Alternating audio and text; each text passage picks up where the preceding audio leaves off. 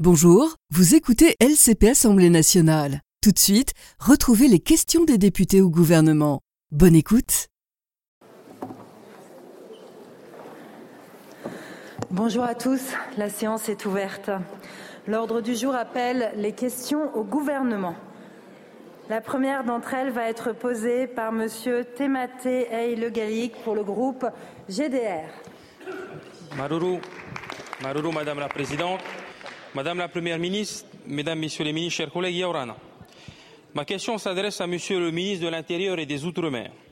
Depuis plusieurs mois et encore cette semaine, vous avez reçu les maires des Hinua Inana, des îles Marquises. Ils souhaitent la création d'une communauté d'archipels des îles Marquises, espérant des compétences élargies et surtout des financements plus importants. Dans certaines interventions, il est même question de créer une autre collectivité polynésienne qui pour nous est synonyme de partition de la Polynésie. Monsieur le ministre, de Hinua Inana au Tuapa, de Mongareva Tuamotu, de Rarumatai au Niamatai, nous sommes un seul peuple et un seul pays. Une partition serait un désastre culturel et social et un non-sens face à l'histoire. Comme en Kanaki, Nouvelle-Calédonie, la Polynésie est engagée dans un processus de décolonisation et d'émancipation. Notre pays doit rester uni et la France n'a plus à décider des frontières d'autres pays à l'autre bout du globe. Nous demandons la position officielle du gouvernement sur ce sujet. Nous entendons et comprenons l'appel des archipels polynésiens. La nouvelle majorité indépendantiste dont est issu le président Moïtai Broderson est favorable à une évolution statutaire pour plus de décentralisation vers les archipels. Également, l'application indifférenciée du Code général des collectivités territoriales, inadaptée à nos réalités, doit nous inquiéter. Nous souhaitons, Monsieur le ministre, revenir à un Code des communes polynésiens voté par l'Assemblée de Polynésie. Repenser les communes, leur donner une fiscalité propre, augmenter les financements, mieux répartir les compétences entre l'État, le pays, les archipels et les communes. Pour cela, Monsieur le ministre, envisagez-vous l'ouverture d'un dialogue sur la réécriture du Code des communes polynésiens? Maruru Maïtai. Merci beaucoup, mon cher collègue. La parole est à Monsieur Philippe Vigier, ministre en charge des Outre-mer. Merci Madame la Présidente, Mesdames, Messieurs les députés, Monsieur le député Thémataï Le Gaïc. Je sais votre attachement à ce sujet institutionnel, mais je vais vous répondre sans détour. Vous étiez présent le 20 octobre dernier en présence de la Première ministre autour du président de la République avec l'ensemble des parlementaires des territoires ultramarins, avec l'ensemble des présidents de collectivités et des présidents d'associations des maires. Le président a dit une chose très simple, il n'y a pas de tabou sur les évolutions institutionnelles. Mais ne comptez pas ni sur la Première ministre, le Président, ni sur les ministres pour écrire à votre place l'avenir de ces territoires. Ça veut dire quoi? Il y a deux personnalités qualifiées qui vont être choisies dans les prochains jours par le président de la République qui rencontreront tous les acteurs. Et on verra quelle est la demande, quelles sont les demandes des uns et des autres pour des évolutions institutionnelles. Parce que je rappelle, comme vous êtes parlementaire, que si un jour il y a une évolution institutionnelle, à un moment ou à un autre, il faudra simplement une réunion du Congrès à Versailles. Donc il faut d'abord, un, qu'il y ait un accord local, deux, qu'on ait la capacité demain à porter une réforme dans laquelle on se retrouve, moi les parlementaires se retrouvent largement à une majorité de trois cinquièmes. Et sachez bien que notre volonté, ce n'est pas de démanteler les territoires de la République c'est d'apporter plus de souplesse, plus de compétitivité, plus d'attractivité, bref, de simplifier les relations entre l'État et les collectivités. Je profite de cette question pour vous dire aussi que la Polynésie n'est pas oubliée. Je vous rappelle qu'il y a un statut de fonctionnaire qui a été enfin donné aux agents polynésiens et Sébastien Lecornu qui est là le sait parce qu'il a été en charge de ce ministère avant moi. Je rappelle qu'il y a des dotations par habitant au moment où c'est la semaine du Congrès des maires. Et vous savez très bien que la Polynésie n'est pas du tout oubliée, puisque la dotation par habitant au-dessus de la DGF est 30% au-dessus des communes de l'Hexagone. Comptez sur nous pour toujours aider la Polynésie. Merci beaucoup, Monsieur le ministre. Monsieur le député. Maruru, Monsieur le ministre, ce n'était pas la question. La question, c'était sur le Code des communes polynésiens plutôt que la CGCT. Et sur les marquises, il faut être clair. On ne veut pas avoir des Comores et Mayotte. On veut que la Polynésie, quel que soit le choix, indépendante ou pas, elle reste unie parce que le peuple maori, il est uni. Merci beaucoup, monsieur le député. La parole est à monsieur Johnny Ajar pour le groupe socialiste. Merci, madame la présidente, madame la première ministre, mesdames et messieurs les ministres, chers collègues. Dans un contexte de vie chère exacerbée en Outre-mer, après un énième 49-3, vous avez fait le choix unilatéral de ne pas retenir parmi les mesures adoptées par l'Assemblée sur le budget 2024 mon amendement repris par la Commission des finances de 500 millions d'euros sur la continuité territoriale outre-mer visant à faire baisser les prix des billets d'avion. Vous avez par contre choisi de retenir la mesure 55, non débattue, dans laquelle l'État incite, je cite, les personnes résidant en France métropolitaine à s'installer dans ces territoires d'outre-mer grâce à l'argent public. D'autre part, le modèle de transport public corse, avec l'hexagone pour les passagers et les marchandises, est un modèle d'égalité et d'équité, quand les insulaires des Outre-mer sont captifs du seul moyen de mobilité extérieure que représente l'avion et condamnés à utiliser un transport privé à des tarifs insupportables.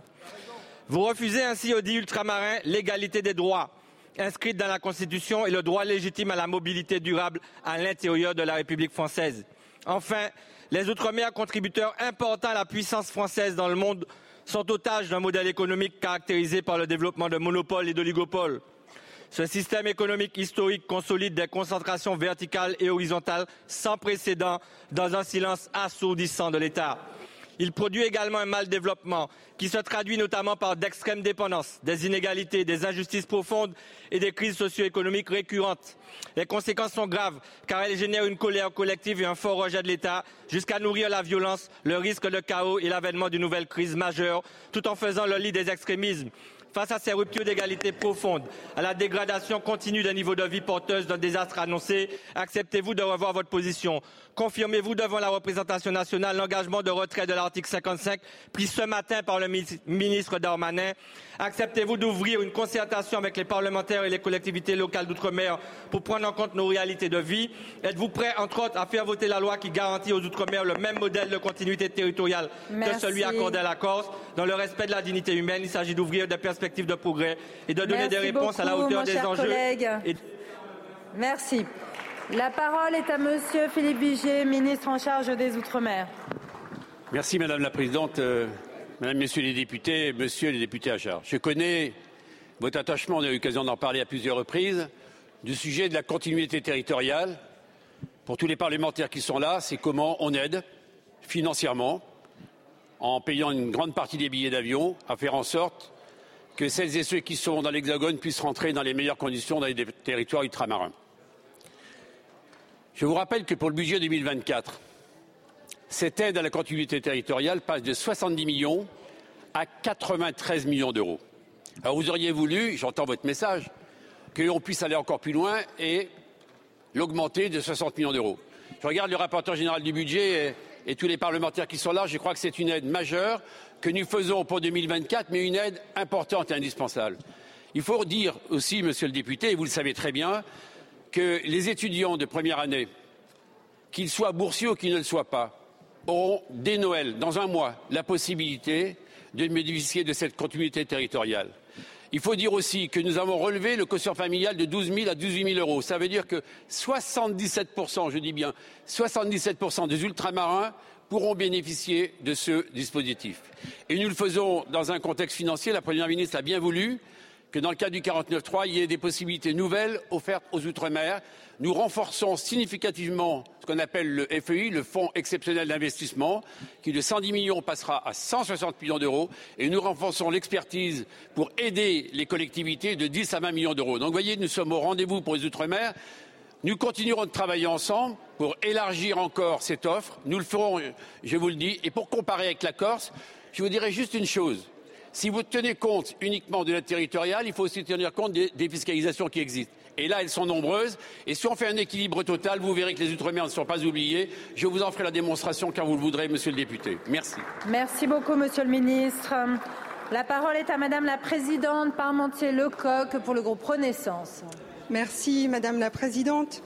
Ma question s'adresse à Madame la Première ministre. Madame la Première ministre, en 2040, près d'un Français sur trois sera âgé de plus de 60 ans. D'ici une dizaine d'années, une forte progression du nombre de personnes âgées de 75 ans et plus est attendue. Et face au vieillissement de la population et à la perte d'autonomie qui préoccupe fortement nos concitoyens, le gouvernement, notre majorité et tous les bancs de cette Assemblée sont mobilisés. En 2020, nous avons créé la cinquième branche de la sécurité sociale dédiée à l'autonomie. Dans le projet de loi de financement de la sécurité sociale pour 2024, les recettes de la CNSA sont en augmentation de 2 milliards et demi et l'objectif national de dépenses d'assurance maladie prévoit 15 milliards d'euros pour les personnes âgées. Le projet de loi de finances prévoit également la création de places et de recrutement professionnel dans les EHPAD, d'investissement dans les EHPAD et dans les résidences autonomie. Jamais aucune majorité n'aura mis autant de moyens sur l'autonomie.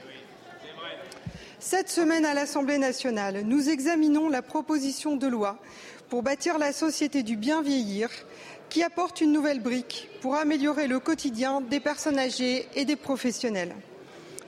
Cependant, Madame la Première ministre, pour répondre aux inquiétudes de nos concitoyens, il nous faut aller plus loin. Et vous avez annoncé hier votre volonté de mettre en œuvre une loi de programmation en 2024. Madame la Première ministre, vous savez l'attente et l'espoir que suscite cette annonce. Aussi, pouvez-vous nous confirmer ici votre engagement pour l'année 2024 et détailler votre stratégie interministérielle? Je vous remercie. Merci beaucoup, ma chère collègue. La parole est à Madame la Première ministre. Merci Madame la Présidente, Mesdames et Messieurs les députés, Madame la Présidente Charlotte Parmentier-Lecoq.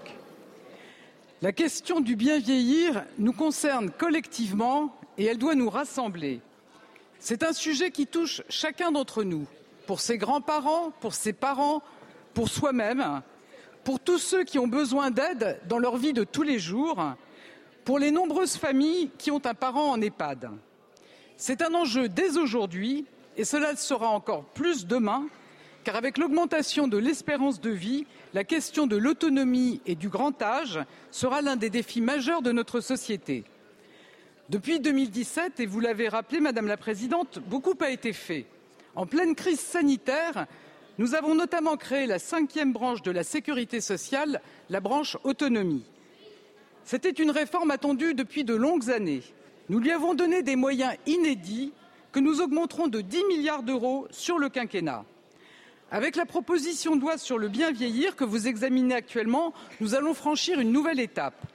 Concrètement, ce sont des avancées importantes pour la prévention de la perte d'autonomie, pour lutter contre les maltraitances, pour un service public départemental de l'autonomie ou encore pour une meilleure reconnaissance des aides à domicile. Et je tiens à saluer, Madame la Présidente, votre travail ainsi que celui des deux rapporteurs du texte, Annie Vidal et Laurence Christol.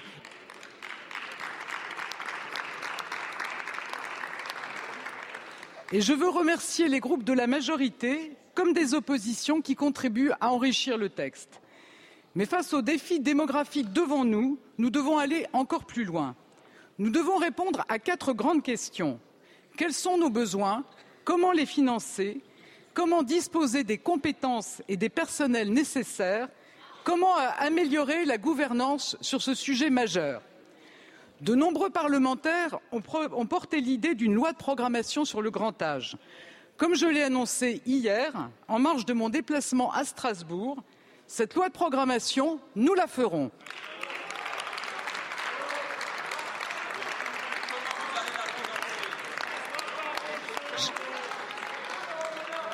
J'ai demandé à la ministre des Solidarités, Aurore Berger, d'engager des concertations avec les parlementaires de tous les groupes, avec les conseils départementaux et avec les professionnels du secteur.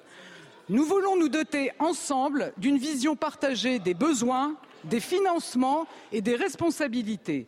Nous avancerons dans l'esprit constructif et transpartisan qui a prévalu jusqu'à présent sur ce sujet. Et je, je souhaite qu'un texte puisse être présenté d'ici l'été pour un examen et une adoption au second semestre 2024.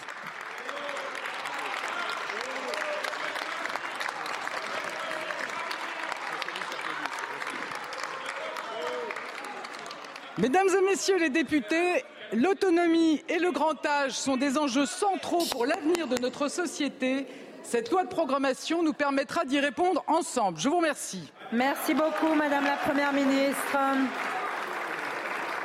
La parole est à Madame Pascale Martin pour le groupe La France Insoumise. Merci Madame la Présidente. Monsieur le ministre en charge du logement, dans trois jours aura lieu la journée internationale pour l'élimination de la violence à l'égard des femmes. Je voudrais commencer par rappeler que cette date a été choisie en commémoration d'un assassinat politique, celui des trois sœurs Mirabal, Patria, Minerva et Maria Teresa, tuées le 25 novembre 1960 en République dominicaine en raison de leur combat contre la dictature.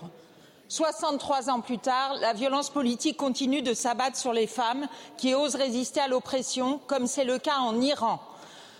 À ces violences politiques et aux guerres dont les premières victimes sont souvent les femmes viennent s'ajouter les violences sexistes ordinaires. Ces violences-là, les femmes de France n'y échappent pas.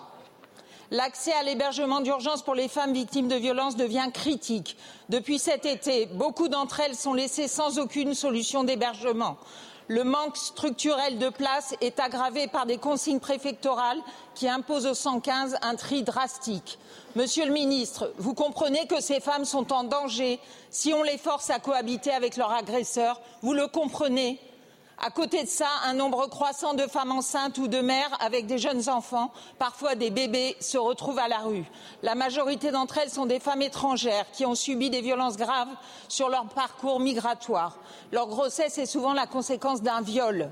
En restant à la rue, elles sont à très haut risque de subir de nouvelles violences et je ne parle pas des risques pour leurs enfants. Heureusement, les parlementaires sont mobilisés avec les associations féministes. Mais le problème ne pourra être résolu que si l'État joue correctement son rôle. Monsieur le ministre, quand le gouvernement va-t-il s'attaquer réellement au problème? Quand allez-vous le faire? Inutile de prétendre faire de la lutte contre les violences faites aux femmes une priorité des, des politiques publiques. Inutile de vouloir réduire le nombre de féminicides si la mise à l'abri des femmes n'est pas assurée. Merci beaucoup. La parole est à Madame Bérangère Couillard, ministre en charge de l'égalité entre les femmes et les hommes et de la lutte contre les discriminations. Merci euh, Madame la Présidente, Mesdames et Messieurs euh, les députés, Madame la députée Martin. Vous abordez euh, plusieurs sujets dans votre, dans votre question. Vous avez commencé par parler de la journée consacrée à la lutte contre les violences faites aux femmes et notamment vous interpellez le gouvernement sur le travail que nous menons depuis maintenant 2017 vous dire bien sûr que c'est une priorité et que nous agissons particulièrement euh, pour lutter contre les violences faites aux femmes et particulièrement sur les violences conjugales.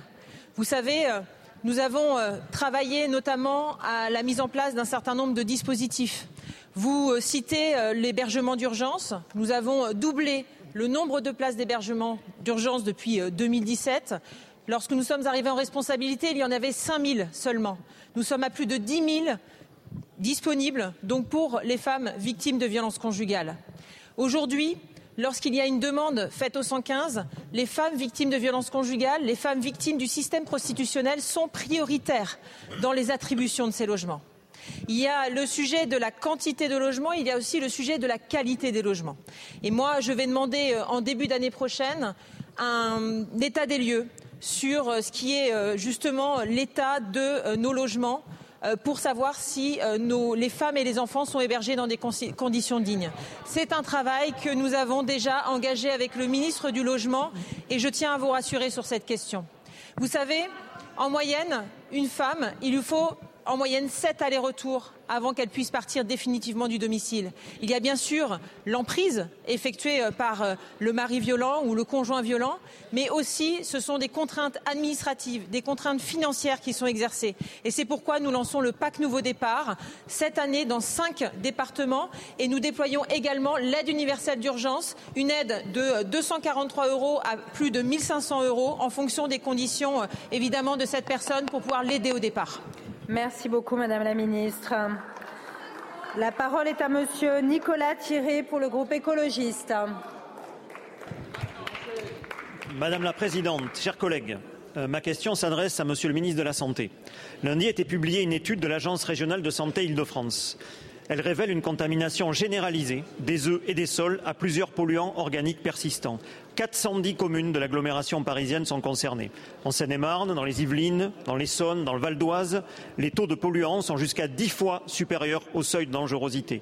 Pas moins de 90% des œufs analysés sont non conformes aux valeurs seuil. Pour rappel, l'exposition à ces polluants organiques persistants, y compris au cours du développement fœtal, peuvent avoir de nombreux effets sur la santé à long terme.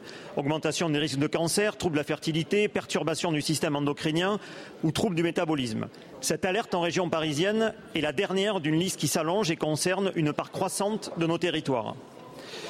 Il y a quelques mois, la préfecture de la Haute-Savoie interdisait la consommation des poissons pêchés à proximité de la commune de Remy en raison de la contamination à une famille de polluants organiques persistants, PFAS. Peu avant, la préfecture du Rhône appelait elle aussi à ne pas consommer les œufs pondus dans la région lyonnaise pour les mêmes raisons.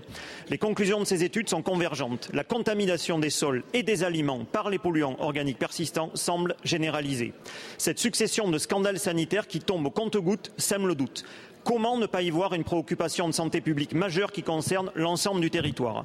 La représentation nationale, de même que nos concitoyens, doivent disposer d'une information suffisante, claire et transparente sur les risques sanitaires qui pèsent potentiellement sur eux. Ma question est donc la suivante. Monsieur le ministre, pouvez-vous vous engager à diligenter des études similaires à celles menées en Ile-de-France dans tous les grands bassins de vie du territoire national Merci pour votre réponse. Je vous remercie. La parole est à Madame Agnès Firmin-Lebaudot, ministre en charge de l'organisation territoriale et des professions de santé. Merci Madame la Présidente, Mesdames et Messieurs les députés, Monsieur le député euh, Nicolas Thierry. Tout d'abord, euh, je vous sais très mobilisé euh, sur ce sujet essentiel et salue l'amendement que vous avez porté en PLF pour augmenter de 10 millions d'euros le budget alloué à la prévention des risques liés au PFAS. Mieux prendre en compte les effets liés aux polluants éternels ou PFAS constitue une urgence environnementale et sanitaire, et la liste des exemples que vous venez de citer en est la preuve, sur laquelle le gouvernement est en interministériel pleinement mobilisé. D'abord, dans l'objet de la surveillance, dans le contrôle sanitaire de la qualité des eaux réalisé par les ARS sur la base des recommandations de l'ANSES. Mais aussi, nous avons renforcé cette surveillance en allant au-devant des directives européennes qui doivent s'appliquer euh, en 2026, en allongeant la liste des nouvelles molécules PFAS qui sont contrôlées. En Nouvelle-Aquitaine, l'ARS a lancé, euh, dans le cadre de son plan régional de santé et environnement, une étude pilotée qui permet d'aller au-delà sur le contrôle de l'eau potable. En curatif, pour éliminer ce qui est déjà là, avec la mise en place du plan d'action 2023-2027 sur les PFAS, avec un travail en cours de cartographie des rejets sur l'ensemble du territoire et une démarche de réduction des, rejets. Bien sûr, les résultats vous seront communiqués. Depuis l'arrêté de juin 2023, les industriels relevant de certaines activités ont l'obligation de réaliser sous trois mois une campagne de mesure de leurs rejets dans l'eau. Enfin, en préventif, avec la mise en œuvre en interministériel du plan eau, qui prévoit notamment de renforcer la protection des captages, et par la mise en œuvre de la nouvelle stratégie euh, Ecofito. Sur les, enjeux de la santé des enfants en lien avec la prévention, c'est un sujet essentiel de biosurveillance et c'est tout euh, l'objet des études que nous menons avec Santé publique France. Des parlementaires, dans le cadre du GSE, piloté par Anne-Cécile Violand, une mission interministérielle confiée sous l'autorité de la Première ministre à euh, Cyril Elisabeth Sibyl sont en cours. Je vous propose de vous associer à ces travaux si vous le souhaitez. Je vous remercie. Je vous remercie, Madame la Ministre. La parole est à Monsieur Nicolas. Ah, excusez-moi, allez-y. Merci Madame la Ministre. Vous n'avez néanmoins pas répondu à ma question. Ma question était simple. Est-ce que vous allez généraliser le même type d'études menées en Ile-de-France dans tous les bassins de vie de notre pays? C'était ça ma question. Merci beaucoup. La parole est à Monsieur Nicolas Turquois pour le groupe démocrate.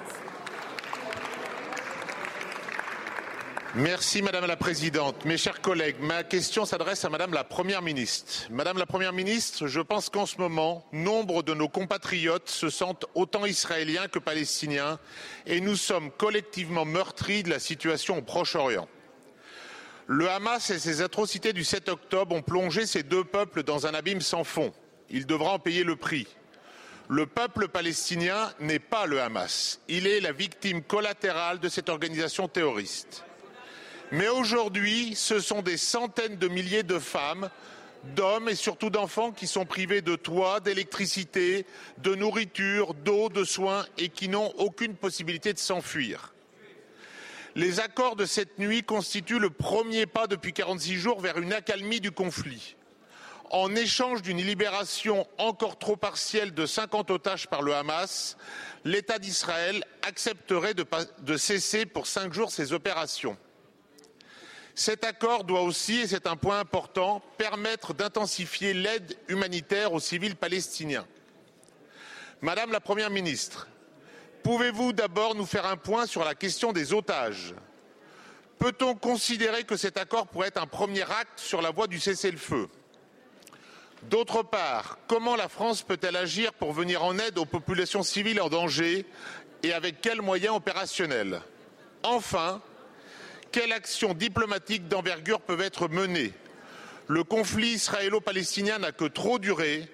Comme l'a très bien dit mon collègue Bourlange, président Bourlange l'autre jour, il nous faut affirmer encore plus haut et encore plus fort la nécessité d'une solution à deux États où chacun devra reconnaître les besoins légitimes de l'autre. Je vous remercie.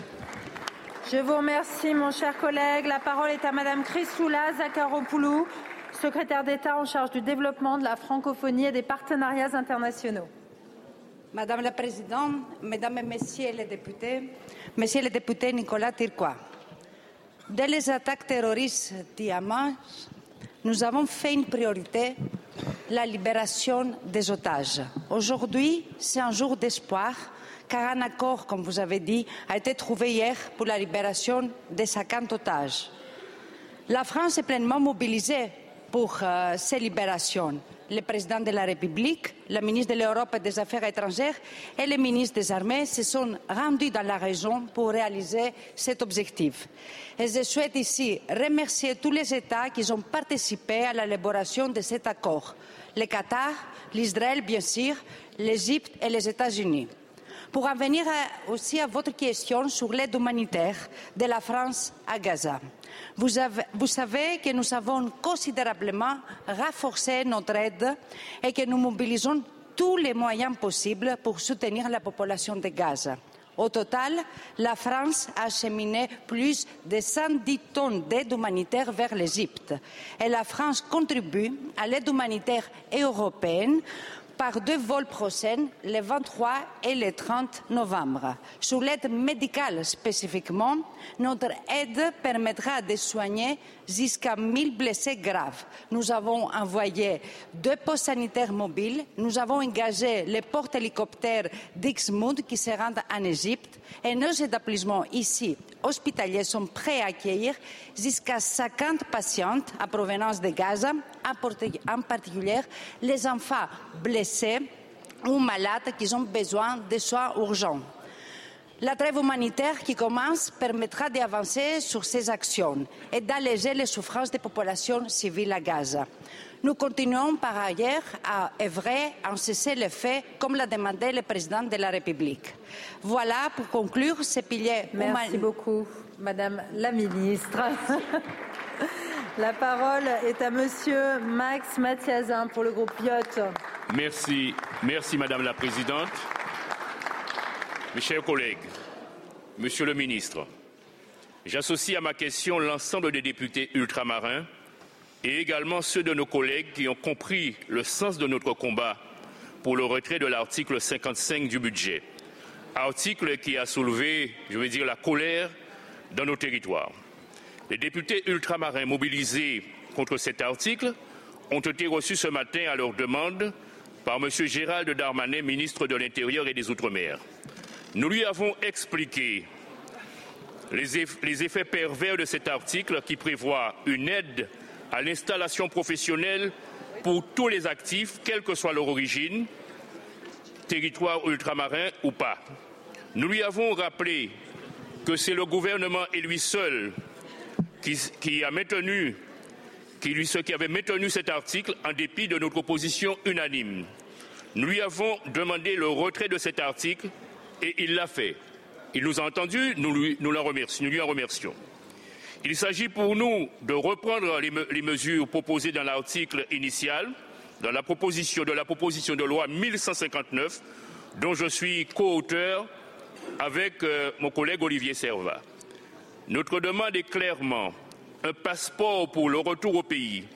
Il s'agit maintenant d'envisager une réécriture pour que seuls soient éligibles nos concitoyens vivant dans l'Hexagone, pouvant justifier du centre de leurs intérêts matériels et moraux, c'est-à-dire CIMM, dans un territoire ultramarin. Si, une telle réécriture n'était pas possible, nous demanderons le maintien du retrait. Monsieur le ministre, comment envisagez-vous tenir compte de ce que je viens de vous dire dans le cadre de la navette parlementaire pour euh, pour euh, tenir compte des exigences de nos populations. Merci beaucoup, mon cher collègue. La parole est à Monsieur Philippe Vigier, ministre en charge des Outre-mer. Merci, Madame la Présidente. Mesdames, Messieurs les députés, euh, Monsieur le député Max Mathiazin, vous posez une question importante, c'est celle du déclin démographique que l'on constate par exemple en Martinique et en Guadeloupe et qui avait euh, été constaté par chacun. Je rappelle juste un chiffre. Un jeune sur deux, entre 2011 et 2021, est parti mais n'est pas revenu euh, dans son pays d'origine en Martinique ou en Guadeloupe. Face à cela, il y a eu un article de la loi de finances s'appelle le fameux article 55. Ce qu'est l'article 55 prévoit quoi? Il prévoit des aides à l'incitation pour faire en sorte que l'on puisse organiser le retour, naturellement, vers ces territoires ultramarins. Cet article, disons-le, sans détour, n'est pas compris, n'est pas accepté et il suscite beaucoup d'émotions. Ce matin, et à l'initiative de la Première ministre, avec Gérald Darmanin, nous avons reçu, vous le savez, vous étiez présents, l'ensemble des parlementaires qui nous ont interrogés sur cette question. D'ores et déjà, je suis en mesure de vous dire que nous allons retirer l'article 55 et nous avons convenu ensemble, je le dis devant la représentation nationale et devant le président de la délégation qui est là, David Riemann, qu'une proposition de rédaction commune sera faite dans le cadre d'une co-construction entre les parlementaires et entre le gouvernement de manière à vous apporter satisfaction. Et on tiendra compte de quelque chose qui a été porté par le député Servat dans sa proposition de loi, tenir compte notamment ce qu'on appelle du CIMM, des centres d'intérêt matériels et moraux, de manière à ce que l'on puisse donner une priorisation aux ultramarins pour qu'ils puissent retourner au pays. Et dernier mot, puisque nous terminons la loi de finances, je vous rappelle, je vous rappelle que dans le cadre du budget, c'est 2 millions d'euros en plus pour le dispositif cadre d'avenir qui permettra justement à des jeunes formés dans l'Hexagone de retourner exercer toutes leurs compétences dans les territoires ultramarins. Voilà, monsieur le député. Merci beaucoup, monsieur le ministre. La parole est à monsieur Vincent Roland pour le groupe Les Républicains. Merci Madame la Présidente. Madame la Première ministre, après les Hauts-de-France, des crues torrentielles ont frappé le département de la Savoie dans la nuit du 14 au 15 novembre dernier. Par chance, aucune victime n'est à déplorer. Permettez-moi de remercier l'ensemble des élus locaux, des pompiers, gendarmes, associations de sécurité civile, agents des collectivités et bien sûr tous les bénévoles qui ont prêté main forte aux sinistrés. De euh, nombreuses, habitations et infrastructures sont néanmoins endommagées. Au niveau de Notre-Dame de Briançon, commune de l'Aléchère, la ligne SNCF entre Albertville et Bourg-Saint-Maurice est coupée, comme dans la vallée voisine de la Maurienne. Une liaison rompue qui a évidemment un impact immédiat sur les usagers du quotidien et qui suscite de vives inquiétudes en ce qui concerne la saison hivernale à venir. Avec 400 000 lits touristiques, dont une partie est desservie par le train, ce sont tous les professionnels de l'économie de la montagne qui s'inquiètent à l'approche de la saison. Je pense également à l'entreprise MSSA, dont l'usage de la ligne est indispensable pour permettre un transport sécurisé du chlore.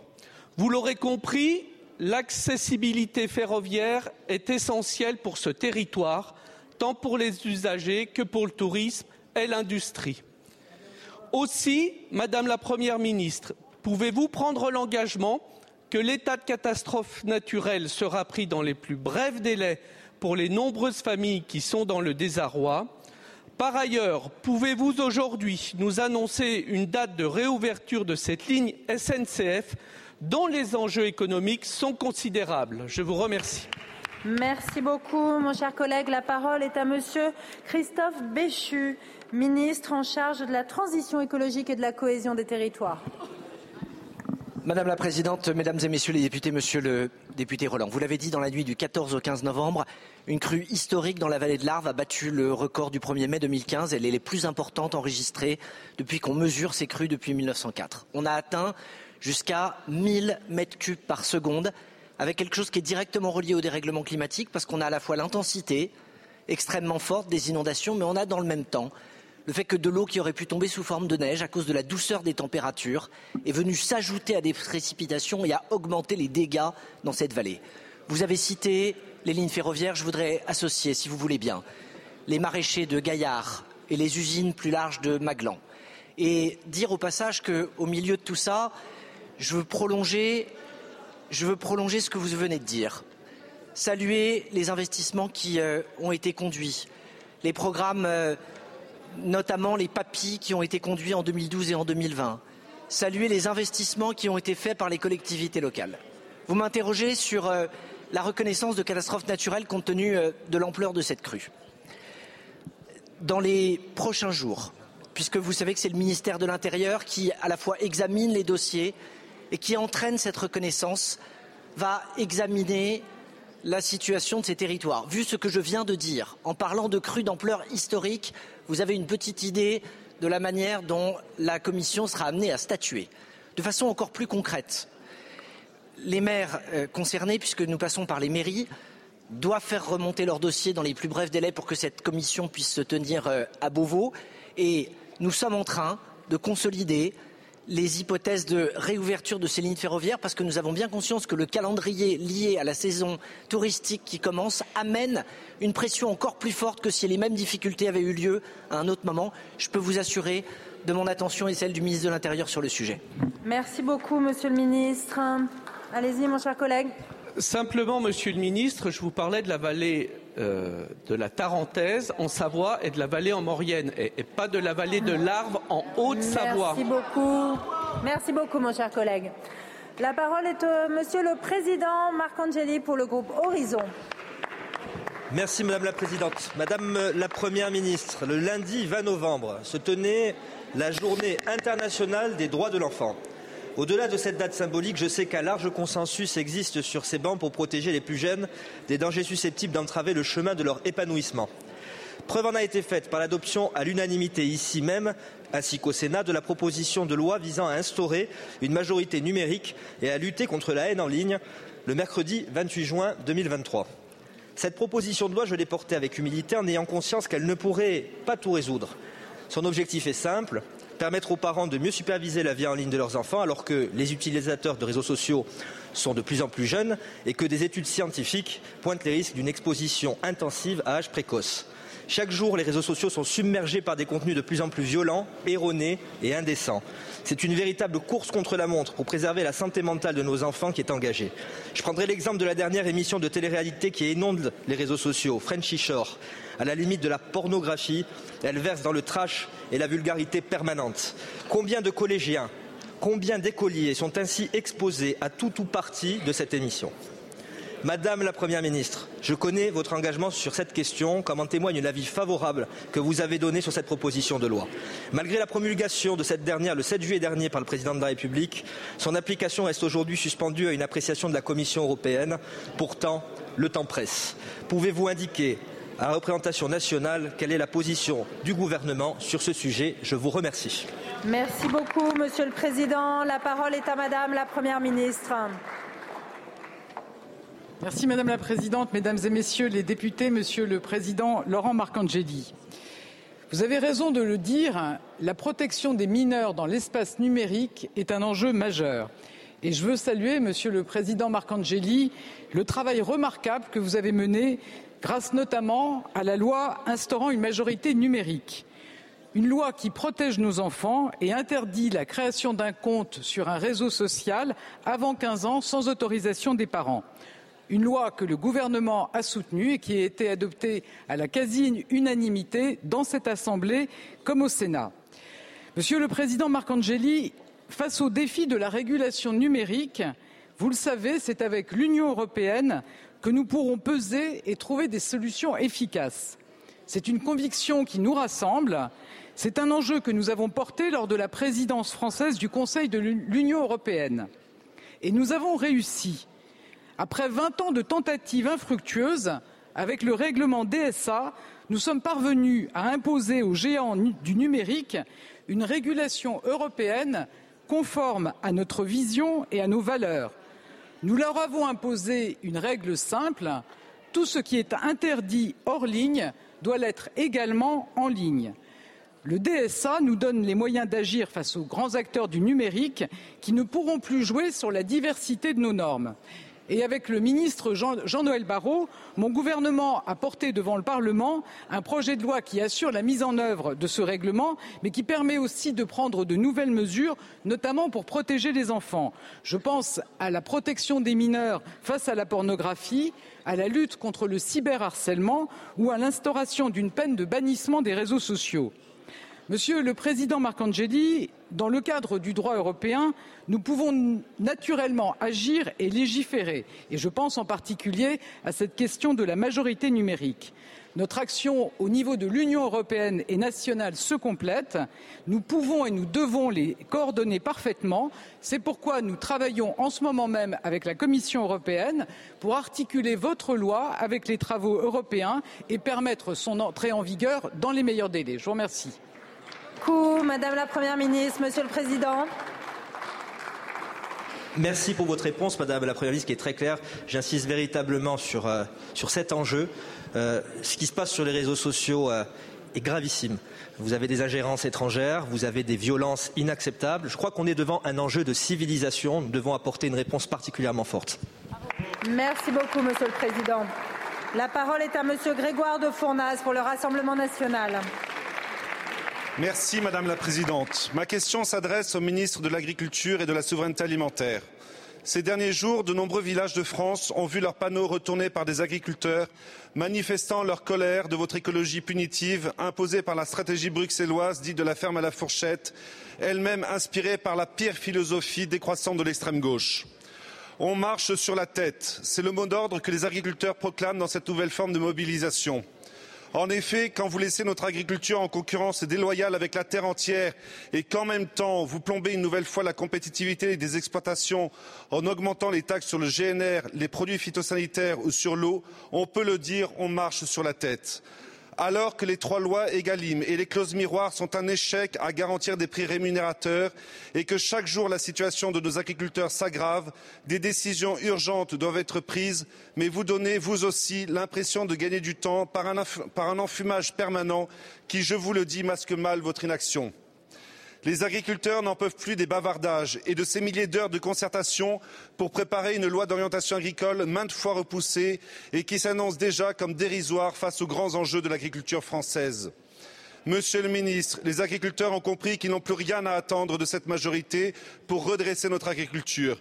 Mais face à leur détresse, pouvez-vous au moins aujourd'hui nous annoncer que vous renoncez à cette augmentation des taxes sur le GNR, sur l'eau et les RPD, décision injuste et insurmontable compte tenu de la situation dramatique des, exploitations agricoles françaises Merci beaucoup. La parole est à Monsieur Marc Fesneau, ministre de l'Agriculture et de la Souveraineté alimentaire. Merci Madame la Présidente, Mesdames et Messieurs les députés, Monsieur le député de Fournas. On a le droit évidemment de dire tout. Parfois ça confine un peu au n'importe quoi sur les sujets agricoles, pardon de vous le dire euh, comme ça. D'abord parce qu'on a un cap, euh, le cap c'est celui qu'on a tracé dès 2017 au travers de la rémunération. Je ne connais pas un agriculteur, vous leur demanderez vous-même, qui voudrait qu'on revienne sur les lois qui ont été faites sur Egalim. Egalim 1, Egalim 2, la troisième faite par le député euh, Descrozaille et son groupe. Et que personne n'avait travaillé sur cette question de la rémunération. Ça ne veut pas dire qu'il ne faut pas qu'on progresse encore, mais je ne connais pas un agriculteur qui vous dirait pas que ceux qui sont rentrés dans Egalim n'ont pas pu voir leurs revenus progresser. Ça ne veut pas dire qu'il n'y a pas des difficultés. Ça c'est un cap. Le cap de la rémunération, c'est un cap important. Le deuxième cap qu'on a donné, c'est le cap de la souveraineté et de la transition. Il y a ceux qui, comme vous, en tout cas de ce que j'entends, disent qu'il ne faut rien changer. La meilleure façon de faire disparaître l'agriculture, c'est de ne pas l'adapter et de ne pas lui permettre de faire face à la grande transition qui est liée notamment au dérèglement climatique. Les berces de production, et vous le vivez vous-même dans le vignoble bordelais, c'est en partie lié à la question du dérèglement climatique. Donc on a besoin d'adapter. Pour ça, on a besoin d'objets qui sont ceux de la planification. Et c'est là-dessus qu'on travaille, pour mettre en cohérence nos objectifs, nos moyens et les objectifs qui sont de nature diverse. Troisième élément, pour être crédible, il faut mettre des moyens. Pardon, vous ne l'avez pas voté en tout cas vous ne vous apprêtiez pas à le faire, la question des moyens sur l'agriculture.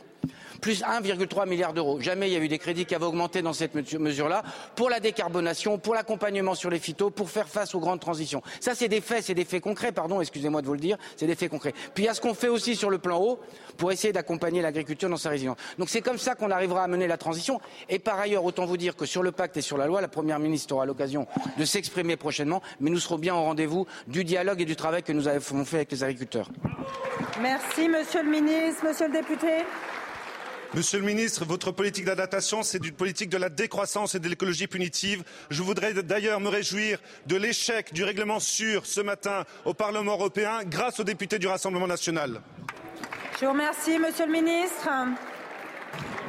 C'est toujours les mêmes mots et toujours aucune solution que vous proposez. Nous, on a des solutions, on essaie d'y travailler. Et pardon de vous dire que, y compris au niveau européen, nous faisons en sorte que nous trouvions des positions d'équilibre. C'est en tout cas ce à quoi je m'attache. Je vous remercie, Monsieur le Ministre. La séance de questions au gouvernement est terminée. La séance est suspendue et reprendra à 15 heures sur le texte de la commission mixte paritaire sur le projet de loi portant transposition de l'accord national interprofessionnel relatif au partage de la valeur. Je vous remercie. Vous venez d'écouter Les questions au gouvernement, un podcast proposé par LCP Assemblée nationale chaque mardi. À bientôt.